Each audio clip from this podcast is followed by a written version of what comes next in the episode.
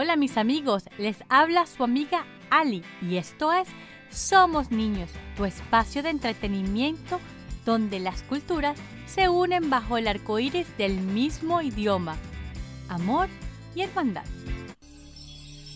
Érase una vez un pueblo muy arraigado a sus creencias, donde la veneración a la Madre de Jesús, la Virgen María, era muy fuerte. Este pueblo fue invadido por una banda proveniente de países lejanos que querían tomar sus tierras. Años pasaron y el pequeño Santiago tornó preocupado. ¿Qué pasaría con sus creencias y su fe? Decidió, junto con la gente de su pueblo, tapiar una imagen de la Virgen para protegerla de la banda enemiga. Su pueblo y gran territorio fue tomado por muchos años 800 años. Un día, un rey llegó con su caballo decidido a reconquistar ese territorio y lo logró. El rey Alonso VI de León, ya junto al pueblo recuperado, se enrumbaron en la búsqueda de esa imagen que hace muchos siglos contaban había sido guardada para protegerla. Organizaron plegarias y procesiones y de repente, cuando pasaban por la cuesta de la Vega, encontraron un pedazo de la muralla, de esa muralla donde habían tapiado la imagen de la Virgen. La muralla estaba destruida, pero la imagen estaba intacta.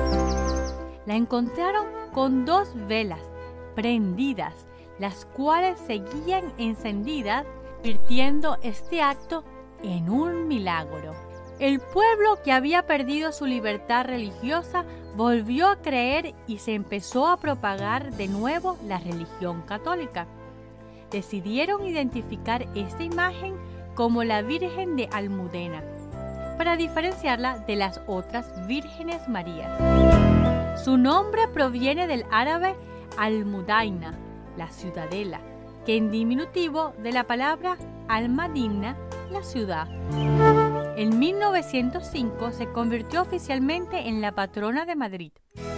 Ahora, cada 9 de noviembre, la ciudad de Madrid se viste de fiesta para celebrarla.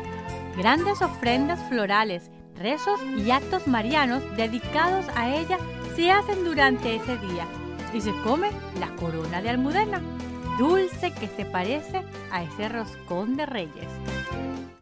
Y con el deseo que la pasen genial este 9 de noviembre, mis amiguitos en Madrid, me despido invitando a todos los padres a seguirme por Instagram y visitar mi página web. La información la puedes encontrar en la descripción del podcast. Recuerden siempre, quien tiene un amigo, tiene un tesoro. Hasta el próximo episodio, mis tesoros.